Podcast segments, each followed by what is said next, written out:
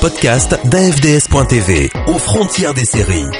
Une émission de Sarah Sepulcre et Alexandre Marlier.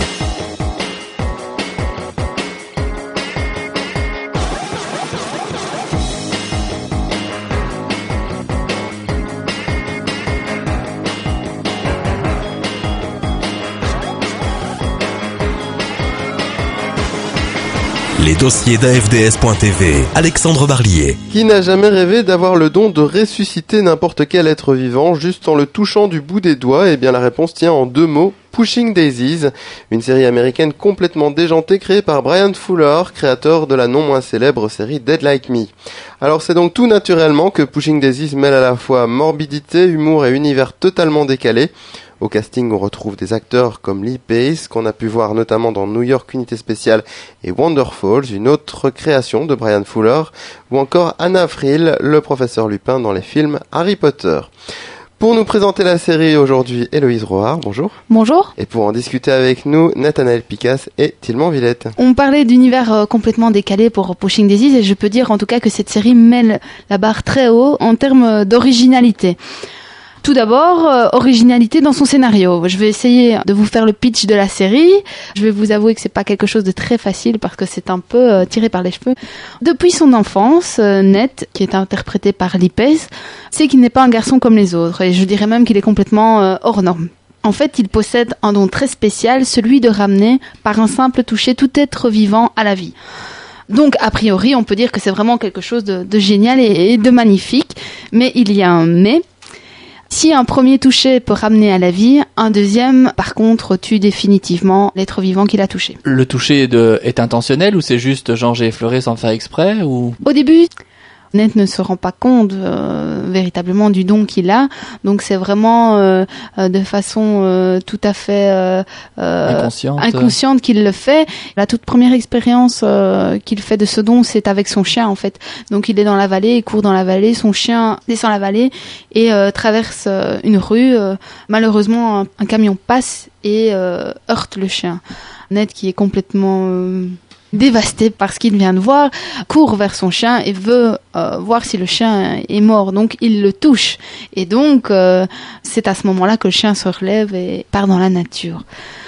Comme je dis, il y a un mais à ce don, c'est que en ressuscitant un être vivant, en fait, euh, Ned prend euh, la vie d'un autre vivant. Ce que la mort n'a pas, elle doit le prendre ailleurs, en fait. Voilà, et dans l'entourage, on va dire. Donc, euh, les êtres vivants euh, autour, en tout cas, sont susceptibles euh, de décéder à leur tour si Ned ne retouche pas une deuxième fois la personne, le chien, enfin, peu importe. Ça doit être fait dans la minute, en tout cas. Ça doit être fait dans la minute, oui, c'est ce que je voulais dire. Donc, c'est que Ned a 60 secondes pour retoucher une deuxième fois la personne qui l'a touché, sinon, justement, la mort prend une autre personne euh, dans l'entourage. Donc, Ned va véritablement comprendre euh, le mécanisme de ce don à double tranchant quand il est enfant. Donc, à l'époque, sa mère euh, tombe morte dans la cuisine. Ned souhaite euh, lui redonner la vie puisqu'il s'est rendu compte qu'il en était capable avec l'expérience qu'il a faite avec son chien. Et donc il, il la touche. Mais ce qu'il ne sait pas à ce moment-là, c'est que passé 60 secondes, une autre personne euh, va décéder. Donc euh, sa petite voisine, euh, qui est aussi son amoureuse, donc Chuck, qui est en train de jouer avec son papa dans le jardin, va voir son papa tomber euh, mort, euh, foudroyé par le don de Ned en fait. Et donc, il va avoir aussi euh, l'expérience justement du deuxième toucher le soir même lorsque sa maman vient le border et l'embrasse en fait. Et là, elle tombe définitivement euh, dans un sommeil d'éternité en fait. C'était aussi celui qui avait fait euh, Dead Like Me? Voilà, oui, c'est le même créateur que. Oui, on voit qu'il a quand même un, un plaisir quand même assez cruel dans certaines scènes par rapport à la mort. Hein, déjà dans Dead Like Me, quand quand George voilà essaye de retrouver sa maman et il y a cette scène absolument atroce où elle essaye de lui parler et sa mère ne la reconnaît pas parce qu'elle a un autre visage. C'était une scène vraiment très dure. Euh, Il, aime comme ça alterner des moments à la fois j'ai l'impression très drôles ou limite poétiques et puis des passages vraiment très cruels. Les personnages et l'histoire sont véritablement sympathiques malgré le fait que ça tourne autour de la mort parce que Ned justement en grandissant va mettre à profit ce don. D'une part donc il travaille dans sa tarterie, il entrepose des fruits euh, pourris et juste au toucher donc il a le, pouvoir euh, justement de donner une incroyable fraîcheur à ces fruits pour faire justement ses tartes. Et quand il utilise ses pouvoirs sur d'autres choses que des êtres vivants, ça a des conséquences également. C'est uniquement lié à la vie et à la mort, donc c'est tout être vivant. Donc euh, ça Donc quand il touche les fruits, il n'y a pas un autre fruit à côté qui va commencer à pourrir. Ça la par- grande question. ça, par justement, contre, j'étais en train de me juste- dire. Justement, je pense que, que ça doit être, euh, si on suit la logique en tout cas de l'histoire, ça doit être pris comme ça. C'est le grand problème de Brian Fuller, c'est dans ces histoires, il y a toujours une faille quelque part qui te dit que ça peut pas être réaliste. Dans Dead Like Me, c'est pareil, il y, a, il y a des moments où tu te dis, euh, bah, il parle avec le, mort, en fait, les faucheurs, et les gens ne se posent pas la question pourquoi le faucheur parle dans le vide. Donc c'est vrai que euh, l'univers est tellement poétique que si on commence à se poser des questions comme ça, évidemment, on n'arrive pas à avancer au niveau de C'est l'histoire. pas encore tellement un, un problème de, de réalisme, c'est plutôt un problème de cohérence des Oui. fois avec le avec tout l'univers. Des fois, il a une petite faille effectivement. Oui, tout à euh, fait, c'est c'est- toujours c'est au très. niveau de la cohérence. Et donc Ned travaille, comme je le disais, à la fois dans sa tarterie et en même temps, il va mettre à profit ce don pour la justice en fait. Il va aider le, le détective privé Emerson Code dans ses enquêtes. Vous allez me dire bah comment? Eh ben c'est simple en fait. euh, il a donc le pouvoir de réveiller les morts. Donc il va réveiller les victimes et il aura 60 secondes pour leur demander qui les a tués. Ce qui n'est pas nécessairement du plus évident quand il y a quelqu'un qui revient d'entre les morts et qui commence à se poser des questions de ce qu'il fait sur une table de, de Oui, tout à en fait. fait. Oui, tout à Donc, fait. euh, en général, le don lui servira pas à grand chose ou alors à découvrir un- le, le petit indice mais qui n'est pas forcément euh, significatif pour découvrir le, le fin mot de l'histoire. Oui, tout à fait. Et c'est tout aussi difficile quand la personne a été euh, gravement brûlée et qui n'est plus capable non plus d'articuler convenablement les mots. Des scènes assez fortes comme ça. On écoute un extrait Ned, en fait, va rechercher son chien auprès de sa serveuse, en fait, Olive. Olive qui travaille donc à la tarterie. Ned ne peut évidemment pas garder son chien ni le toucher, donc c'est elle qui s'en occupe. On aperçoit aussi dans cet extrait que Olive est, est follement amoureuse de son patron. Olive Snook enjoyed her time with Digby. He was a surrogate for the human connection she wanted with the playmaker. Her desperate attempts to connect to someone so disconnected terrified him. But that didn't stop her from trying. How was your convention? Conventional. How was Digby? Neurotic. He's a very needy dog. Do you pet him? Maybe if you pet him once in a while, he wouldn't be so neurotic. I pet him. I'm allergic, so I can't actually touch him, but I pet him. With a stick? How do you pet him? A stick is involved, but it's more like a handle to a um, pet, pet petting device. Dog needs to be touched. We all need to be touched. You touch him, other people touch him. It's your dog. Do you touch anything? Of course, I, uh, I, I, t- I touch lots of things. With affection? When was the last time someone touched you with affection? I get touched. Can you get Digby's leash now? Hmm. You don't mind that I don't touch you, do you? And then came the event that changed everything. In other news, the body of a young woman allegedly murdered aboard a cruise ship has been recovered from the sea. The victim's identity is being withheld. The withheld. playmaker listened intently to the news, unaware that he stopped breathing. He was haunted by the nameless woman who met her end on the high seas.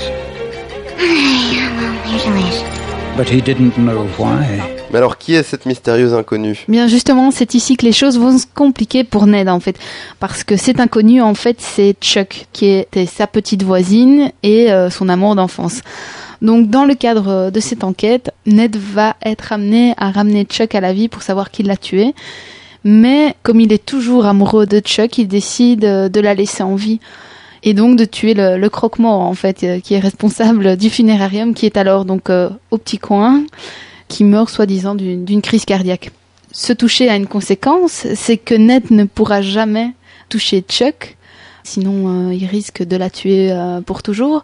Donc euh, ça donne des scènes assez rigolotes et, et assez burlesques et complètement improbables, comme par exemple un, un baiser langoureux entre du cellophane ou encore l'espèce de cloison qui a été mise dans la voiture de Ned pour ne pas qu'il se touche. Donc elle est au courant du don qu'il a et finalement un peu de la malédiction qui s'abat sur eux. Oui, Chuck est- est directement au courant, oui. Mais toutes les autres personnes autour de Ned le savent, de ce connaissent ce est au courant aussi. Mais le reste, euh, non. Non, les autres personnes ne le savent pas. On remarquera quand même euh, la métaphore euh, entre euh, le fait d'être séropositif en fait quelque part et de pas pouvoir euh, toucher ou en tout cas faire l'amour euh, de manière, euh, je veux dire, non protégés, enfin, sous- avec le cellophane en tout cas, je trouve que la métaphore est assez forte euh, sur le sida et les personnes séropositives. C'est une série safe sex. Oui, et c'est une série aussi euh, avec, euh, en tout cas, une, euh, une réalisation très originale aussi, une mise en image donc très originale.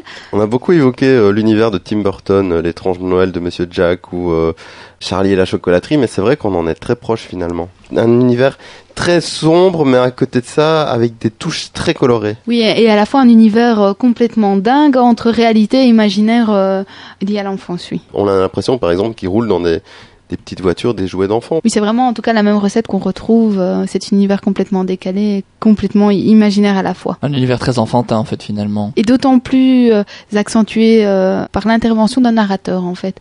Le narrateur euh, intervient à quelques moments dans l'histoire et donne aussi cette dimension euh, de conte pour enfants. Alors on peut imaginer que dans un univers créé euh, comme celui-là, euh, les personnages doivent avoir aussi quelques particularités un peu folles ou avoir euh, des costumes bien particuliers ou En tout cas, moi, ce qui m'a frappé beaucoup, c'est en fait le caractère attachant vraiment et touchant de ces personnages. Je pense à, à Olive, par exemple, qui est folle amoureuse de, de son patron, mais qui accepte le fait qu'il aime Chuck et qu'il a une relation avec Chuck. Elle ne veut que son bonheur. D'ailleurs, ça donne aussi lieu à des scènes mémorables, comme lorsqu'Olive chante dans la tarterie son amour pour Ned. Donc, c'est vraiment des personnages euh, très attachants. D'autres personnages euh, qui m'ont beaucoup euh, fait rire et sourire, c'est euh, Lily et Viviane en fait. Lily et Viviane qui sont les deux tantes euh, de Chuck. Quand le, le père de Chuck est décédé, ce sont les deux tantes qui ont repris euh, l'éducation de la petite. Et pour vous situer un peu euh, les choses, donc ces deux tantes étaient nageuses synchronisées professionnelles. Elles avaient un petit spectacle de sirènes aquatiques qui avait beaucoup de succès. La vie a fait que euh, Viviane est devenue agoraphobe et a décidé du jour au lendemain de ne plus sortir de chez elle. Donc elle ne vivait qu'en vase clos dans leur maison avec la petite Chuck. Autre caractéristique du personnage, c'est que Viviane est borgne. Alors ce qu'il faut savoir, c'est que Viviane est borgne suite euh, donc à, un accident en changeant la litière de son chat. Un gravier s'est mis dans son œil en fait. Donc euh, je ne sais pas si c'est possible, mais euh, je ne voudrais toujours pas utiliser cette marque de litière pour chat. Ça reste en tout cas dans les, dans les faits abracadabrants qui entourent la série. Ça fait partie du, du merveilleux de cette série, je crois. Oui, même chose avec un jockey qui, suite à un accident de cheval, s'est fait greffer les jambes de son cheval. Mhm. Donc, euh, on est là vraiment dans quelque Il y a chose. un côté merveilleux, conte, effectivement, c'est ce que tu disais tout à l'heure. euh, on tombe vraiment dans un conte et il faut vraiment rentrer dans cet univers pour pouvoir bien apprécier cette série. Un extrait? Ned explique à Chuck pourquoi il l'a ramené à la vie, quelles conséquences ça va avoir en tout cas euh, sur sa vie actuelle et sur sa vie future. I can't even hug you? What if you need a hug? A hug can turn your day around. I'm not a fan of the hug. Then you haven't been hugged properly. It's like an emotional Heimlich. Someone puts their arms around you and they give you a squeeze, and all your fear and anxiety comes shooting out of your mouth in a big wet wad, and you can breathe again. That's fine for someone else to do if I'm choking on something other than emotion, but you can't touch me.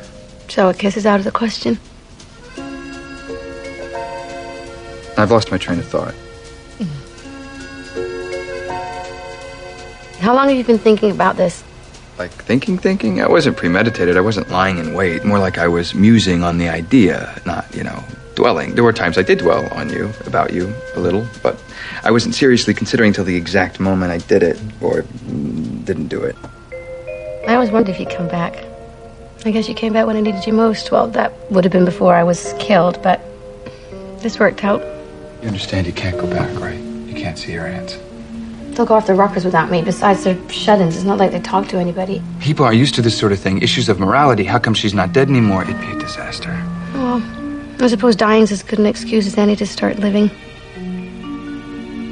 On l'aura compris, Pushing Daisies est une série euh, plutôt atypique, assez originale, alors qu'elle a été ton sentiment lorsque tu l'as découverte. En tout cas, moi, j'ai apprécié beaucoup, mais malheureusement, c'est justement en termes d'originalité que le bas blesse, parce que la série qui a été diffusée depuis euh, le 3 octobre 2007 sur ABC a eu du mal à décoller, pour ne pas dire qu'elle n'a pas décollé du tout, et donc euh, la deuxième saison qui était en boîte a été euh, arrêtée brutalement. Et cette saison 2, qu'est-ce qu'elle vaut? Dès les premiers épisodes, j'ai pu me dire, ben, bonheur, quoi, vraiment. Je retrouvais euh, vraiment euh, cette ambiance particulière, les personnages, là où je les avais laissés, le même décor, euh, la même ambiance, la même envie aussi à regarder ces épisodes, le même amusement. Dès les premiers épisodes, j'ai pu me dire, ben voilà, et pas de doute, on est reparti sur du bon. Et donc on retrouve, bah, comme j'ai dit, l'un des personnages principaux, donc c'est Ned, en fait, le, le pâtissier, qui est toujours marqué par ce romantisme qu'il a pour Chuck, cette maladresse. Euh, il veut envers et contre tout étouffer ce pouvoir. Enfin, de un, il le cache euh, au monde entier entre guillemets, puisque euh, il faut surtout que personne ne, sache qu'il a le don de ressusciter les gens. On le retrouve toujours donc en compagnie de Chuck, ils ne peuvent toujours pas se toucher au risque ben, de voir mourir euh, Chuck euh, définitivement. Et donc là aussi, euh, il y a toujours ces petites astuces du film plastique quand ils s'embrassent. même si dans cette deuxième saison, on se focalise beaucoup moins là-dessus. On se focalise davantage sur leur relation à eux, comment leurs sentiments vont évoluer. Est-ce que justement le fait qu'ils ne peuvent pas se toucher va avoir raison ou pas de leur relation? Parce que c'est sacrifier une grosse partie des échanges qu'on peut avoir dans un couple et c'est faire le deuil de tout ça. Donc c'est quand même assez difficile. Et puis on voit aussi que Chuck à un certain moment veut prendre son indépendance. Olive donc décide de, quitter la, pâtisserie. Chuck va profiter de ce départ pour euh, pouvoir intégrer euh, l'appartement euh, d'Olive parce qu'elle trouve que c'est plus simple, qu'il risque moins de se toucher, c'est beaucoup moins dangereux et puis elle a envie aussi de de voir autre chose. Et là donc ça affecte énormément Ned qui bon prince refoule tous ses sentiments.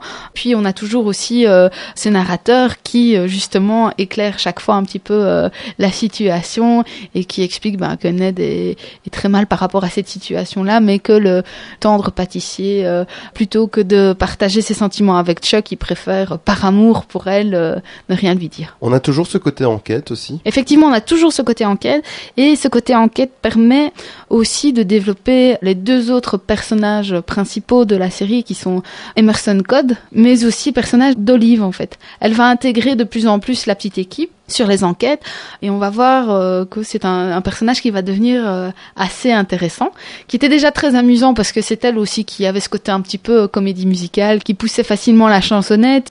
Mais ici, justement, on, on a pu voir qu'il y avait autre chose. Il va y avoir aussi une relation qui va naître avec un, une autre personne. On va s'attacher beaucoup à, à, ce personnage. Alors on le sait, il y aura pas de troisième saison. Est-ce que la série se termine sur une fin ouverte? Ou bien est-ce que euh, on se retrouve un peu euh, déçu par euh, la fin de la série? En fait, il n'y a pas véritablement de cliff, donc ça peut en tout cas être une, une, fin en soi, elle reste quand même ouverte dans un certain sens. Ce que je trouve assez remarquable aussi, c'est que malgré tout, dans le dernier épisode, on n'a pas voulu non plus aller trop vite et balayer tout. Et voilà, c'est vrai, les deux dernières minutes de l'épisode vont donner des pistes, sur euh, l'avenir de ces personnages, sur euh, peut-être aussi tout est bien qui finit bien, mais c'est pas grave parce que ça rentre dans l'univers euh, global de la série. On est raccord par rapport à ça, donc on n'a pas ce sentiment où c'est balayé, où on a voulu une, une fin géniale et tout à fait positive à tout prix, et ça passe relativement bien. En tout cas, clairement, c'est une série qui est destinée à être moi je ne l'ai pas vu, donc euh, tu me l'as fait découvrir là. C'est une série qui est destinée clairement à devenir culte pour avoir cet univers comme ça totalement à part, et puis surtout à avoir regardé certainement un public, mais c'est un public qui a dû être accro quelque part à cette série parce qu'il y a eu beaucoup de réactions lorsque ABC a annoncé que ce serait terminé. Elle va peut-être survivre, ou en tout cas dans la mémoire des gens, une série on sait qu'il va certainement gagner une deuxième vie peut-être. En tout cas, il y avait du potentiel pour pouvoir euh, développer toute l'histoire et toutes les histoires parallèles euh, dans la série. Retrouvez aux frontières des séries sur le web. www.afds.tv